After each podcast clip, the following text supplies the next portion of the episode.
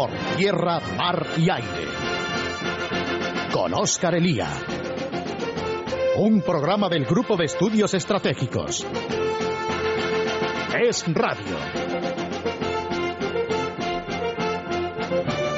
Durante años los españoles han vivido una ficción con su política exterior, participando generosa y ampliamente en cada iniciativa u operación de seguridad colectiva de la OTAN, la Unión Europea o Naciones Unidas, codo a codo con nuestros aliados, y todo ello invirtiendo en defensa, en términos de porcentaje del PIB, exactamente la mitad de todos ellos. ¿Cómo los españoles han creído que sería posible participar en organizaciones y misiones internacionales tratando de tú a tú a quienes gastaban el doble que nosotros en defensa es un misterio. No lo es que esta ficción ya no se sostiene. Ahora se ha vuelto a pedir a las Fuerzas Armadas un esfuerzo económico considerable, como si la seguridad nacional fuese un aspecto contable sin más en los presupuestos generales del Estado y no tuviese importantes repercusiones futuras. Desde que la humanidad es humanidad, uno no siempre elige a los enemigos. Las más de las veces, cuando un país se despista, son ellos los que lo eligen a uno. Y frente a amenazas ni queridas ni previstas, unas Fuerzas Armadas no se improvisan ni respecto al material ni respecto a la formación y entrenamiento de sus hombres. En buena medida las guerras se ganan y las crisis se solucionan antes de la primera explosión o el primer tiro, con unas Fuerzas Armadas capaces de disuadir, primero, y defender después al país de potenciales agresores. Más vale afrontar la defensa más allá de las necesidades económicas inmediatas. En su primera comparecencia como ministro de Defensa, Pedro Morenés advirtió de un hecho que no por ser conocido pasa a veces desapercibido. Defensa y sociedad están íntimamente unidas y el bienestar de una está unido a la otra de manera inseparable. Una sociedad que invierte defensa es una sociedad sana, ambiciosa y competitiva, mientras que una sociedad que renuncia a ella está llamada, como decía Ernst Janger, a ser devorada exactamente igual que un animal que renuncia a defenderse. Muy buenas tardes amigos, soy Oscar Elía, somos el GES, esto es Radio y hoy les traemos México, Venezuela y Colombia por tierra, mar y aire. Comenzamos.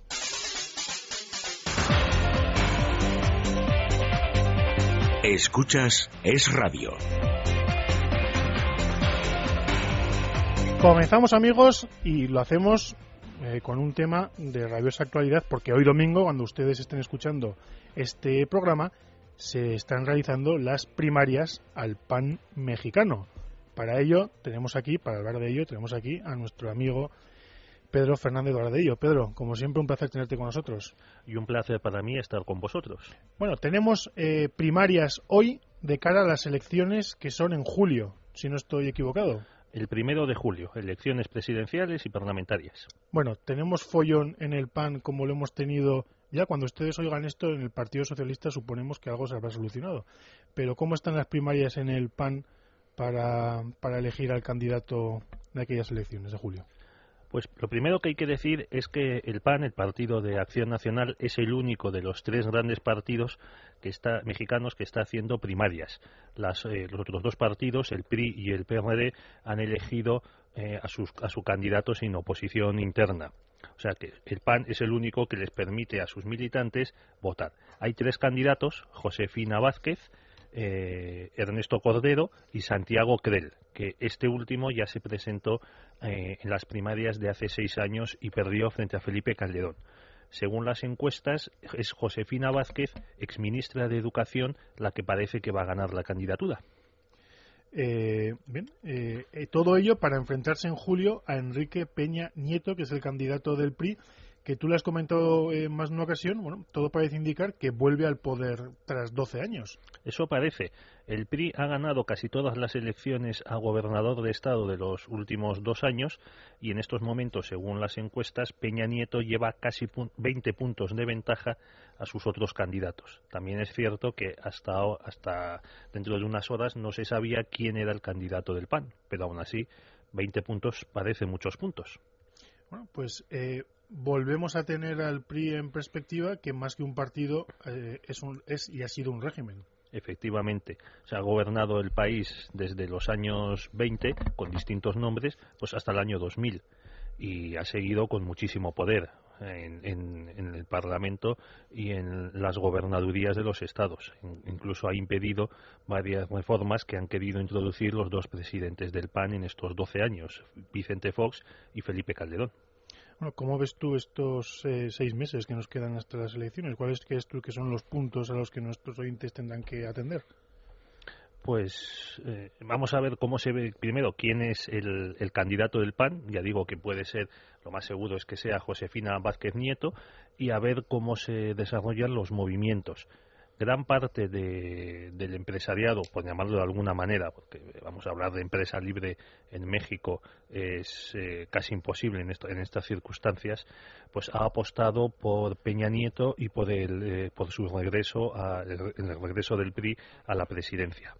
Entonces, quien no tiene, por lo que se ve, ninguna oportunidad es el candidato del, del PRD, López Obrador, que ya perdió en 2006 frente a Felipe Calderón por unos 250.000 votos y que estuvo a punto de provocar una sublevación civil. Bueno, esto nada mal. ¿Tú crees que acabaremos el año con el PRI en el poder en México? Yo creo que, salvo sorpresas que pueden darse debido al sistema electoral mexicano, eh, lo más probable es que vuelva el PRI al poder. Entonces, a ver mm, con qué nos vamos a enfrentar. Eh, se habla de que el PRI está dispuesto a pactar con los jefes de la, con los narcos para conseguir paz en el país. O sea, desde que en 2006, en diciembre de 2006, Felipe Calderón declaró la, guerra al narcotráfico, se calcula que el número de muertos ha sido de 48.000. Entonces, efectivamente son muchísimos muertos, pero también hay que decir que una de dos, o se enfrentaban de una vez al narcotráfico o México se podía convertir en lo que ha sido Colombia hasta que llegó Álvaro Uribe al poder. Sí, es uno, es uno de los es uno de los grandes retos del país, casi de corte existencial, y que además tiene que ver con una hace ya meses que Pedro nos advirtió en el GES de, de este de este detalle. Lo recogemos Rafael Bardajillo en nuestro libro, y es que en Iberoamérica el problema del crimen organizado eh, queda reflejado solamente en los medios de comunicación en relación con, México, pero, eh, y ya cambiamos y vamos al otro de los temas que quería tocar ya ahora, bueno, Venezuela tiene un problema de crimen organizado que tú lo has comentado muchas veces superior al mexicano muy superior y teniendo en cuenta que la población venezolana es menos de un tercio de la población mexicana. en, México son casi 110 millones de habitantes y en Venezuela no llega a 30. Entonces, según datos más o menos oficiales, oficiosos diríamos, en, en Venezuela en 2011 hubo más de 19.000 homicidios, 53 al día, y en México han sido unos 13.000. Entonces, pues es flaco consuelo para quienes son víctimas de la delincuencia, pero insisto, en, Venezuela hay 6.000 homicidios más con, un, con mucha menos población. Bueno, pues casi nada. En Venezuela tenemos también este año, eh, tenemos año electoral. Eh, yo quiero saludar a un buen amigo y a un brillante analista, Guillermo Gisfer. Lo primero, buenas tardes y bienvenido al programa del GES. Buenas tardes, ¿cómo les va? Bueno, Guillermo es coordinador de programas para Iberoamérica de la Fundación FAES. Eh, Guillermo, eh, así por encima, eh, ¿cuáles crees tú que son las claves de, de, lo que se prevé que ocurra a partir de ahora en, en Venezuela en, durante todo este año en el, que, en el que Chávez aspira a renovar una vez más en el, en el poder?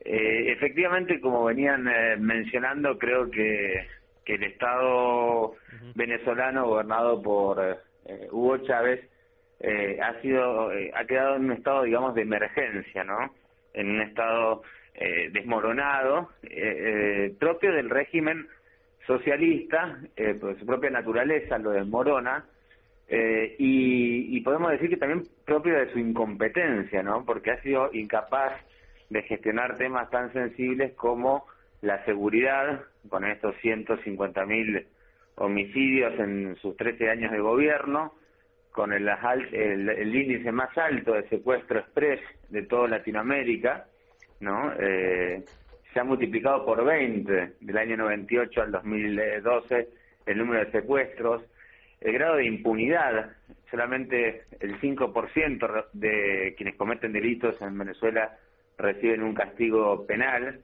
eh, bueno, los indicadores de economía también son eh, dramáticos.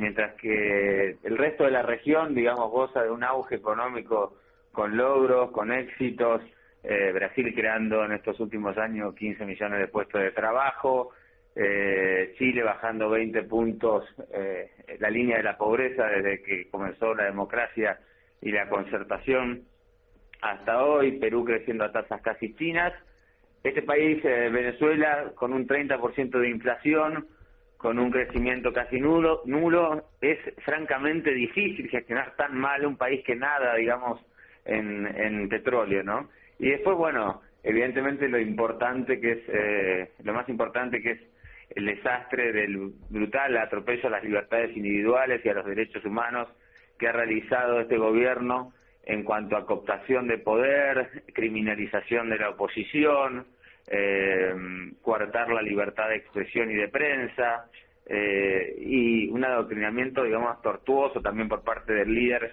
demagógico, caudillista, populista, tiene todos los vertidos tóxicos que podemos encontrar del populismo latinoamericano, digamos. Ahora, el, Guillermo, es curioso y, y, Pedro, que estamos hablando de, de, una Venezuela que con Hugo Chávez está a medio camino entre el Estado gamberro y el Estado fallido.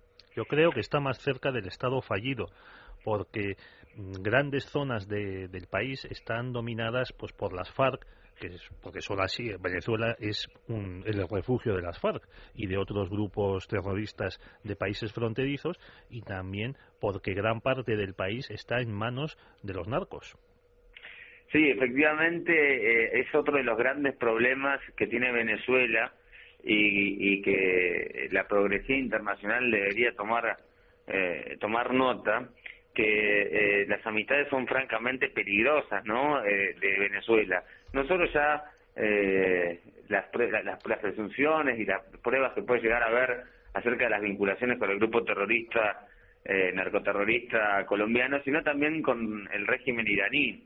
No, es curioso que mm, a quien se jacta de progresista eh, pueda llegar a defender a, a un gobierno como este denominado socialismo del siglo XXI que establece alianzas con regímenes que, por ejemplo, no respetan la igualdad entre el hombre y la mujer o persiguen a, las personas con, con penas de, de linchamiento o de, o de horca, digamos, eh, por su orientación sexual, digamos, ¿no? Esas son las propias contradicciones que la izquierda siempre ha demostrado y esta vez han quedado de manifiesto con este socialismo. Bueno, y, después el coqueteo eh, con Cuba permanente, que es un vínculo de complicidad es una es una unión de empresas, digamos, ¿no? Es una asociación entre el proyecto castrista, que siempre fue expansionista, y esta vez encontró en los petrodólares eh, un, un, un afán expansionista mucho mayor, pero la marea populista en la región parece haber retrocedido un poco, ya te digo, fruto de la incapacidad y la incompetencia de estas personas a la hora de gestionar eh, su propio gobierno. Vemos que hay un giro de cierta izquierda vegetariana que ha tenido que asumir a regañadientes las reglas del mercado, la democracia representativa, y de forma parasitaria, digamos, ha adquirido nuestro discurso eh, liberal, pero bueno, bienvenidos al, al, club, ¿no? Yo quería comentar, eh, vamos, lo que ha mencionado Guillermo de la alianza entre Cuba y Venezuela. Es que la delincuencia incluso está afectando a los misioneros cubanos que manda el castrismo a Venezuela. El otro día encontré un dato que es que en, en siete años, hasta 2010, de los médicos cubanos enviados por, por los Castro, habían muerto a manos de la delincuencia 69. O sea que para muchos médicos ir a, ir a Venezuela a prestar ayuda fraternal socialista ha sido más peligroso que ir a Angola a combatir por, eh, a tiro limpio contra los sudafricanos y las milicias de UNITA. Efectivamente, incluso ha sufrido un, secuestro express el propio embajador de México hace, hace una semana. Entonces, estamos en presencia de eh, bueno, la aportación de armas, ¿no? En Venezuela hay, hay, hay un arma cada dos habitantes, ¿no? Eh, no registradas. Es, es, francamente escandaloso. Es paradójico también eh, que un régimen autoritario que mm, lo único, digamos, que solía controlar los regímenes autoritarios era el tema de eh, la seguridad, ¿no? Pero este régimen se muestra tan incapaz que eh, no puede controlar ni la seguridad eh, ciudadana, ¿no? Eh, la única criminalización que realiza es hacia la oposición, hacia la voz disidente, hacia el poder judicial eh, díscolo, ¿no? Hacia un régimen que quiere cooptar absolutamente todas las instituciones del Estado y que está encarnado en una sola persona, ¿no? Y hoy tenemos elecciones eh, primarias, ¿no? De la, de, la, de la mesa de la unidad opositora, ¿no? Que es una buena noticia. Bueno, yo no soy tan optimista como Guillermo, que atribuye a simple incompetencia eh, la incapacidad del chavismo para controlar la calle. Yo creo que también ahí tiene que haber un factor de político que explica esta indolencia ante el crimen. Si la gente está tan asustada que no se atreve a salir a la calle, que convierte sus casas en fortaleza, así no se mete en política y así no sale a manifestarse. Yo lamento eh, decir que sospecho que el, castrismo, el chavismo deja a las, a las bandas del crimen organizado campar por sus respetos, pues porque le conviene, porque es una manera de eliminar o de controlar o de atemorizar a la población. Sí, yo creo que, y yo creo que hay también algo de desinterés, ¿no? Es decir, evidentemente el chavismo no tiene su interés puesto en eh, la mejora de las condiciones económicas, sociales y de la seguridad de la población, sino que tiene los, las vistas en otra cosa, ¿no? Bueno, yo quería añadir que en el, en el Gulag los comunistas soviéticos empleaban a los delincuentes comunes para aplastar y a los, a los que consideraban delincuentes políticos. Sí, efectivamente. Claro, pues se ven confundidos, digamos.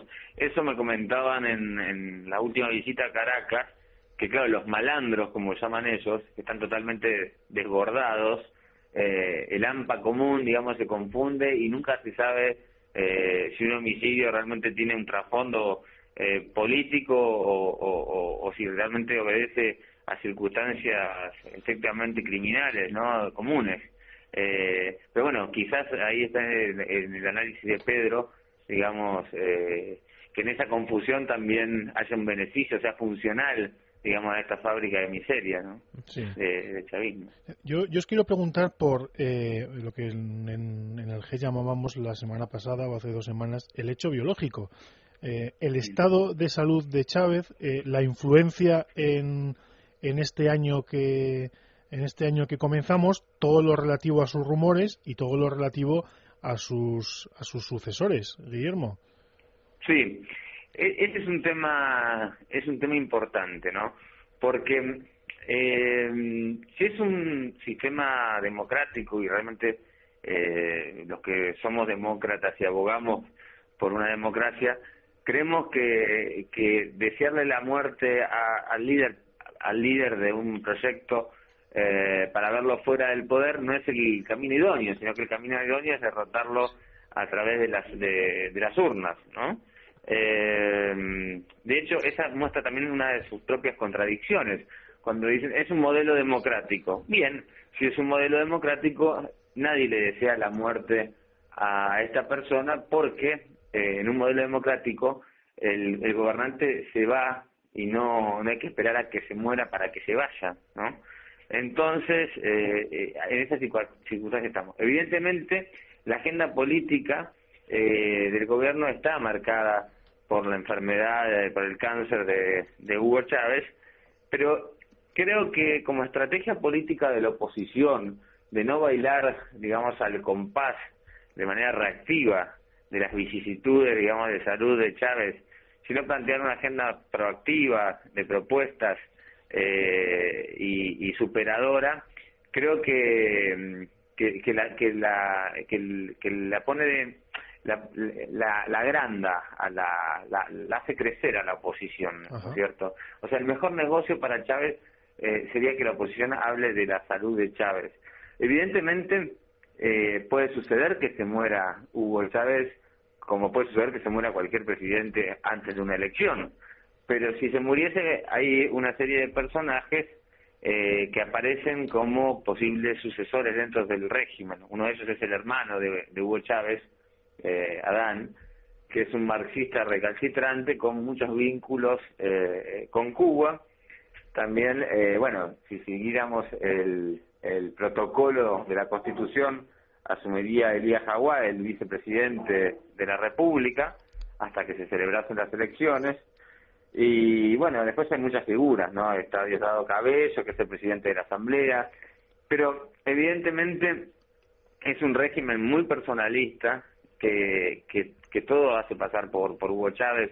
Hemos visto escenas hasta rocambolescas en las últimas eh, semanas en la Asamblea, eh, con Marina, María Corina Machado diciéndole que deje de hablar después de ocho horas de, de escucharlo, eh, y a una diputada de la oposición diciendo que merecía una sanción, mientras otros diputados de eh, gritaban cárcel, cárcel, por el mero hecho de decirle, bueno, denos una explicación del desabastecimiento de productos básicos que hay en los, en los supermercados de Caracas. Pero bueno, en fin, eh, en este escenario donde todo gira alrededor del personaje, eh, los eh, personajes sucesores o sea, la pregunta del millón, ¿hay chavismo sin Chávez?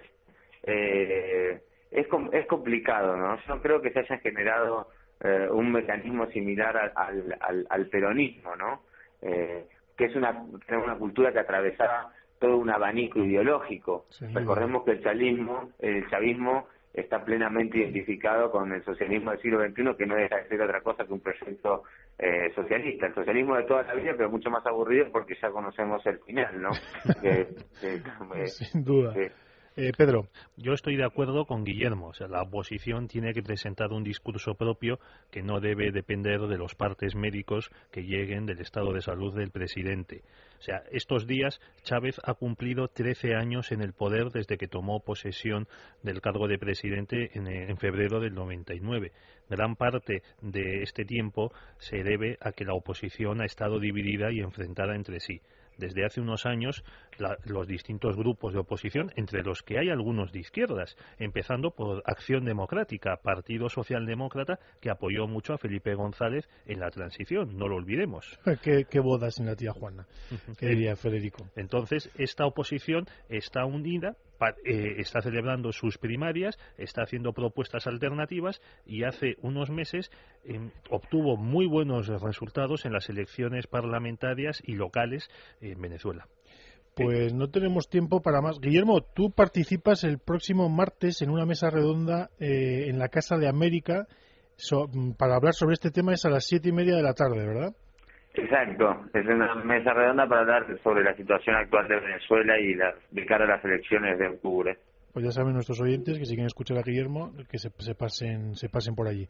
Guillermo, muchísimas gracias por estar con nosotros y buenas tardes.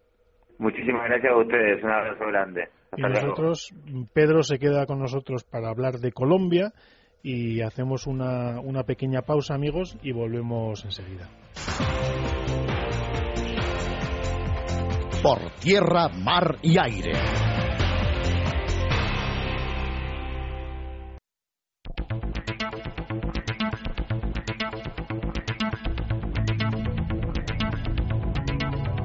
Por tierra, mar y aire. Con Oscar Elía. Seguimos amigos, seguimos y de México y de Venezuela nos vamos a Colombia donde eh, la polémica y la escandalera son enormes a propósito de la encerrona judicial al coronel Alfonso Plazas.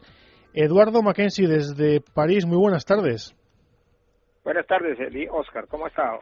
Bueno, Eduardo, periodista, escritor, ustedes lo conocen bien porque ha estado en, también en nuestro programa en otras ocasiones, ha seguido de cerca el tema del, coronel Alfonso Plazas y la auténtica encerrona judicial y linchamiento judicial al que está siendo sometido. Eduardo, a grandes rasgos, ¿cuál es el caso eh, en el que se enfrenta, cuál es el problema al que se enfrenta el coronel Alfonso Plazas en relación con unos hechos sucedidos hace ya bastante tiempo? Sí, los hechos sucedieron hace 26 años, ocurrieron en noviembre de 1985. el coronel Alfonso Plazas Vega eh, fue el, militar que dirigió el aspecto táctico de la operación em, ordenada por el presidente de la República y por los altos mandos militares de retomar, de recuperar el edificio del Palacio de Justicia de Bogotá que había sido tomado a sangre y fuego por un comando terrorista del grupo mm, M-19. Eh, los guerrilleros entraron, asesinaron a los eh, guardianes que estaban casi desarmados y tomaron mm, por rehenes al, Consejo de Estado, a la Corte Suprema de Justicia, a unos abogados y a los empleados de ese Palacio de Justicia. Y eh, eh, intentaron eh, entrar en una negociación con el gobierno porque el objetivo de este grupo terrorista era juzgar al presidente de la República y seguramente destituirlo y dar un golpe de Estado eh, a raíz de ese eh, de, eh, con esa toma porque el plan de los guerrilleros era era era apoderarse del edificio hacerse fuertes al interior estaban muy bien armados tenían hasta un camión con armas antitanque por un error de ellos ellos no, no lograron entrar el, el camión con las armas antitanques y por eso fue que el ejército logró entrar con sus carros blindados, destruir la puerta de la entrada y eh, comenzar a frustrar el plan de los guerrilleros. Esa operación. Lo que comenta Eduardo, eh, estamos hablando, fíjense ustedes, de un ataque eh, de un grupo terrorista, como es el movimiento M, M19. asaltan, la, asaltan el edificio, toman varios cientos de rehenes, comienzan unas horas. Yo el el secuestro dura más de un día en el que cientos de rehenes son retenidos por los terroristas en la, dentro del edificio. Eh, las, fuerzas de seguridad tratan de, asaltar varias veces el edificio.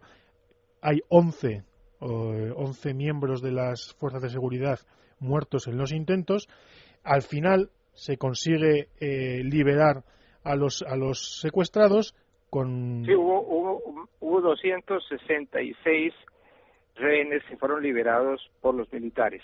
el asalto del grupo del grupo terrorista del M19 cuesta eh, no sé si estamos hablando de cerca de 100 muertos, incluidos los policías, y, lo, que es, que más importante, 12 muertos eh, que, son magistrados de la Corte Suprema. Eh, en su momento se realiza una investigación en la que, evidentemente, se, se, concluye la culpabilidad de ese comando M19 y se exonera a las fuerzas policiales y al ejército de la responsabilidad que como siempre en estos casos corresponde a los grupos a los grupos terroristas en aquella en aquella matanza uno de los protagonistas que nos comentaba Eduardo que es el coronel Alfonso Plazas eh, posteriormente ocupa lugares de responsabilidad en el ejército incluso dirige la lucha antidroga donde se enfrentan con los narcos y donde por supuesto eh, el enfrentamiento es duro con las FARC. Y ya, amigo Eduardo, ahí comienzan los problemas y ahí es donde la izquierda trata de reabrir el caso y comienza ese linchamiento jurídico y mediático del coronel. No sé si estoy equivocado o van por ahí las cosas. Muy bien, es así. Eh, esto, es es, un caso rarísimo porque eh, los asaltantes, los criminales, los terroristas que entraron matando gente a ese palacio, que tomaron rehenes, que hicieron, que además incendiaron el palacio porque ellos estaban financiados por el, el, patrón del cartel de Medellín, Pablo Escobar, quien les había dado 6 millones de dólares para que hicieran esto. Y el primer encargo que les hizo Pablo Escobar fue el de quemar los archivos del Palacio de Justicia. Entonces los terroristas, fuera de tomar rehenes y fuera de asesinar rehenes, porque asesinaron a una cantidad de magistrados, incendiaron los archivos del palacio. Entonces, eso llevó a un, a un caos al interior del, del, del, palacio y algunos de los, de los de las personas que murieron en, en el intercambio de disparos y, que murieron a causa de los fusilamientos que cometieron dentro del palacio los terroristas, esos cadáveres fueron quedaron solamente calcinados e irreconocibles. Y de allí eh, comienza la leyenda de los once desaparecidos, entre, entre, comillas, yo pondría eso entre comillas, porque nunca hubo desaparecidos.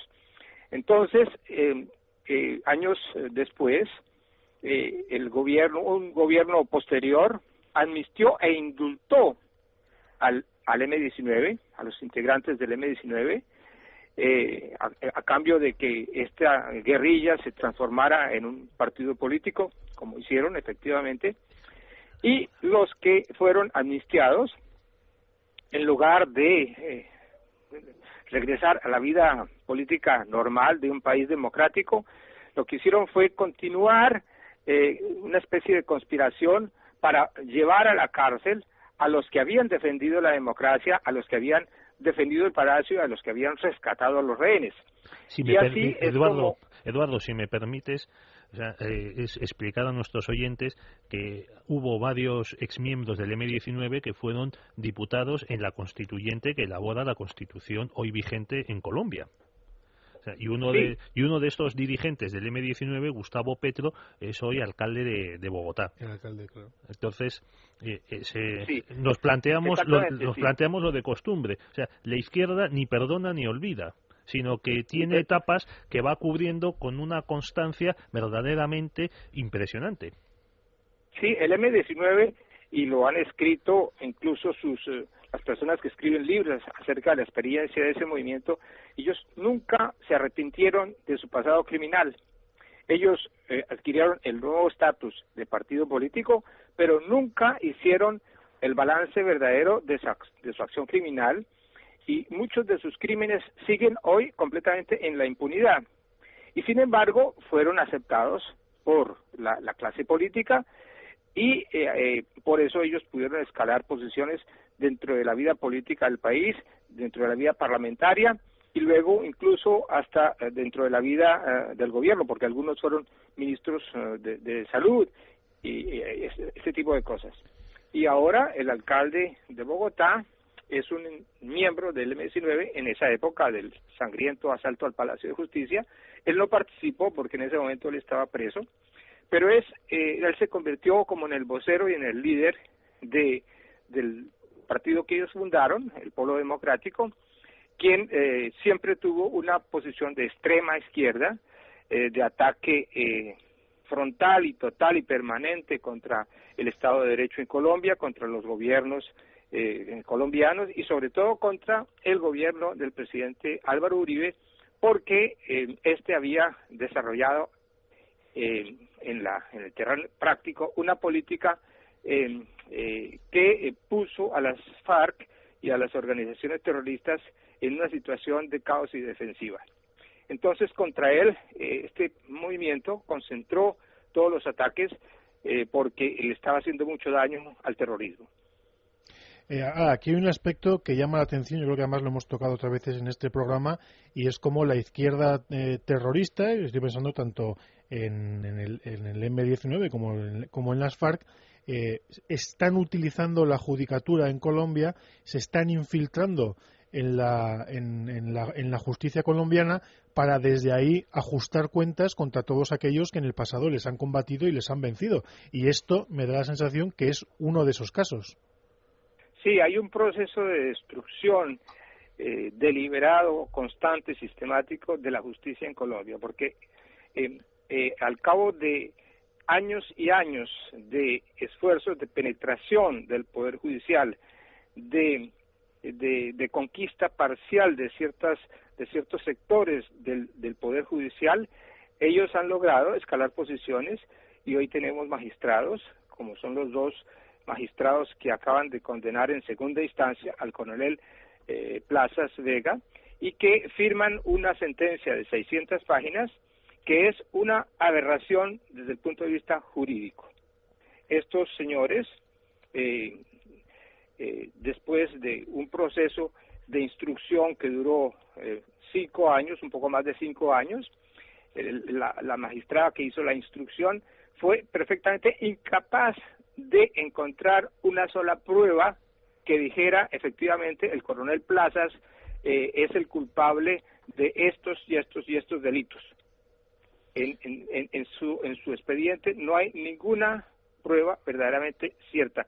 Ellos trataron de, de, culpabilizar al, al, coronel Plazas utilizando tres testigos falsos que se comprobaron que eran completamente falsos porque los dos de los tres testigos, dos eran delincuentes conocidos que estaban incluso en la cárcel y que recibieron dinero para que testimoniaran contra el coronel. Todo eso se destapó y todo eso se derrumbó. Y estudiaron e, y utilizaron un tercer testimonio de alguien que decía haber estado en el momento de la, recuperación del Palacio de Justicia y que había sido testigo de una orden dada por el coronel Plazas para desaparecer a unas personas.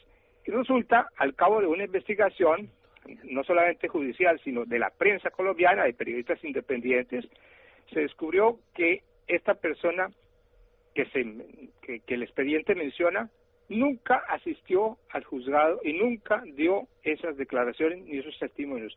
Otra persona lo sustituyó, utilizó su nombre, su identificación y eh, dio esas declaraciones. Entonces, el proceso del, del coronel es, es una aberración completa, es eh, todos los métodos ilegales para construir una acusación con pruebas falsas fueron utilizadas contra él. Y aún así, a pesar de que la defensa, los abogados del coronel demostraron estas cosas, y a pesar de que un sector de la prensa, dentro de los cuales yo me incluyo, demostró eh, todas estas esos trucos y esas y esas ilegalidades, esas fabricaciones de pruebas, hubo una condena de primera instancia.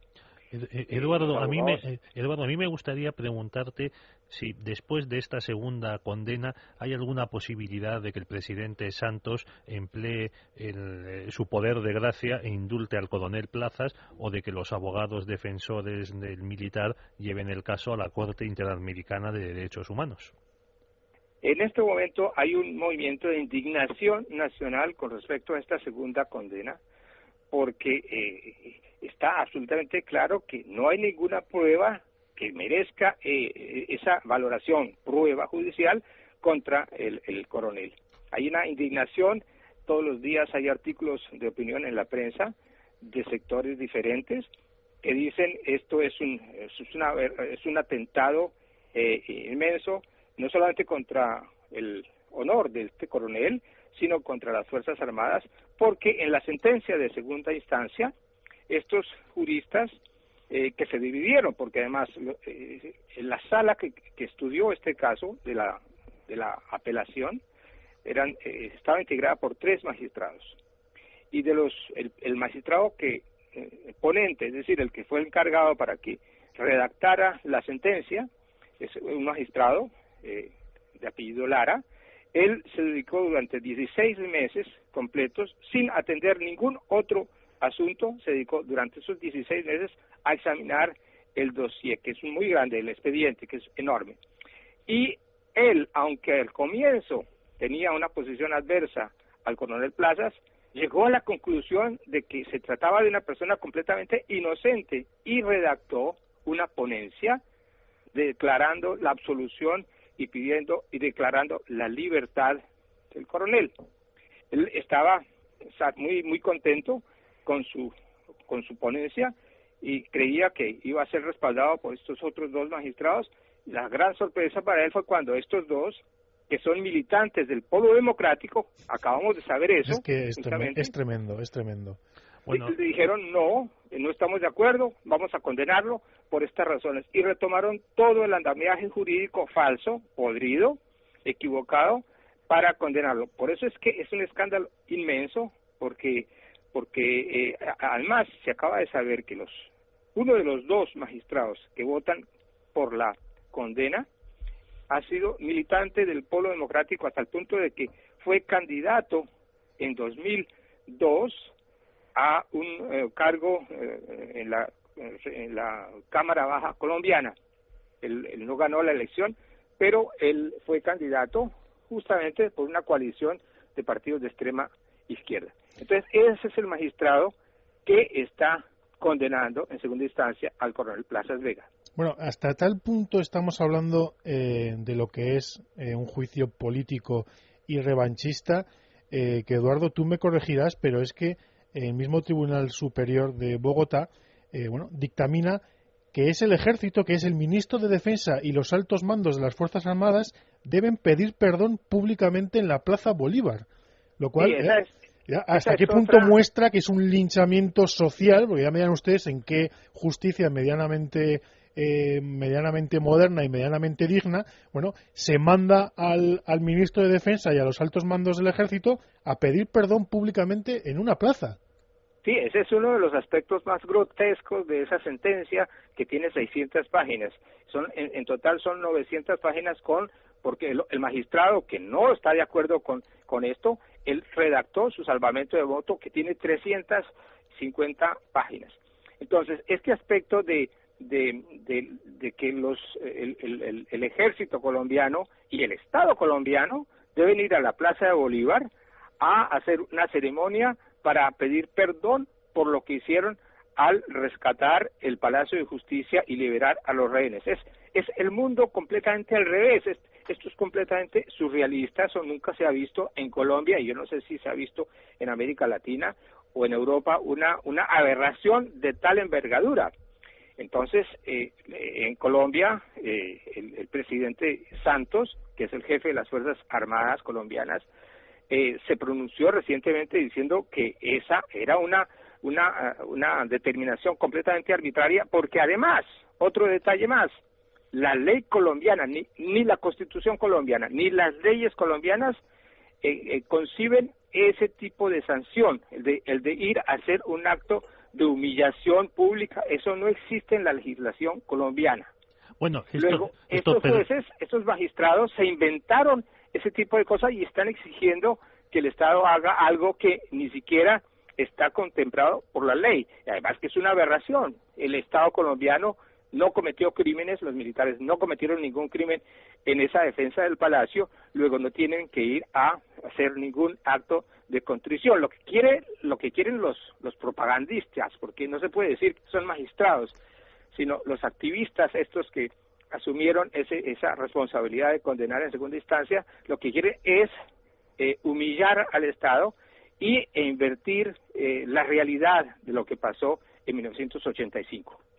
Bueno, yo quería insistir, Eduardo, en lo que puede pasar a partir de ahora, porque también estos magistrados, estos dos magistrados, querían enjuiciar al expresidente Belisario Betancourt, que era el jefe del Estado cuando se produjo la toma y luego la recuperación del palacio. Y también te quería preguntar por el estado de los procesos judiciales contra algunos colaboradores del expresidente Álvaro Uribe. Sí, todo esto hace parte de una misma empresa que consiste en llevar a la, a la, prisión al presidente Álvaro Uribe, a sus ministros, a sus asesores y colaboradores más cercanos. Es una empresa que dirige un poco eh, desde las montañas eh, las FARC y que se expresa a través de sus agentes infiltrados dentro del Poder Judicial y dentro de eh, el, mundo de la política, de la pequeña política eh, colombiana, eh, porque hay, hay elementos infiltrados dentro del Partido Liberal que hacen ese tipo de política. Entonces, esa es, esa es lo que estamos viendo es un capítulo, es un capítulo de esa, de esa gran tramoya que, que, las FARC y la extrema izquierda eh, han montado desde hace años, desde hace años. No han logrado avanzar mucho. El, punto más avanzado que tienen ellos en ese proyecto es esta condena y humillación y, destrucción intelectual y física del, del héroe eh, que es el coronel Alfonso Plazas Vega, porque él es considerado como un héroe de Colombia porque lo que se jugaba ese día del asalto al Palacio de Justicia era la continuidad democrática de Colombia. Lo que estaba en juego y lo que los militares hicieron fue salvar a Colombia de una dictadura de tipo castrista en Colombia. Pues entonces, como comenta, como comentas Eduardo, evidentemente estamos hablando eh, de un símbolo y como el caso de Alfonso Vega, al final, de Alfonso Plazas, al final es eh, la utilización de los instrumentos democráticos contra la propia contra la propia democracia y el intento por parte de los herederos de ese grupo eh, criminal y terrorista de poner al Estado de Derecho de rodillas y lograr eh, de manera civilina las victorias que, que, por el uso abierto de la fuerza nunca han conseguido lograr. Eduardo, como siempre, muchísimas gracias por estar con nosotros y muy buenas tardes. Pues gracias a ti, Oscar. Eh, espero que eh, le salga muy bien la emisión sobre este tema porque nos interesa muchísimo que en España eh, los españoles, el pueblo español, conozca lo que está pasando en Colombia. Es muy grave. Hay una hay una, una, una enorme maquinaria que trata de destruir la democracia colombiana. Estamos en un momento de peligro y por eso necesitamos la solidaridad de los demócratas en España y en Europa. Entonces, pues muchas gracias por esta entrevista, eh, porque necesitamos que los españoles estén al corriente de lo que está pasando en mi país. Pues a ti, Eduardo, muchísimas gracias. Pedro, pues hasta aquí hemos llegado. Muchas gracias por recorrer con nosotros medio, medio continente. Eh, a mí me daban ganas de hablar de garzón, porque en estas salsas y en estos, en estos barrizales este tipo se, se mueve demasiado bien. Pues este es un caso em, para mí clarísimo de, inversión de la justicia. O sea, no hay nadie, ninguno de estos jueces justicieros, vengadores, reparadores, que solo responden ante el pueblo y no ante las leyes, que exija al M19 que pida perdón, que se disculpe por este atentado, que empieza con el asesinato de los guardias del Palacio de Justicia. y los magistrados. Primero, y aparte de las personas Primero, primero los guardias. O sea, entran a tiro limpio matando a los guardias. Y todas, eh, tanto guardias, magistrados y el resto de, de personal. Hasta aquí hemos llegado, amigos, con mi agradecimiento para Pedro Fernández Barbadillo, para Guillermo Hirschfeld, para Eduardo Mackenzie y para Nacho Martín, que ha estado en los controles guiándonos durante toda la hora. A todos ustedes, nos vemos, nos oímos, nos escuchamos la próxima semana. Hasta entonces, muy buenas tardes, amigos.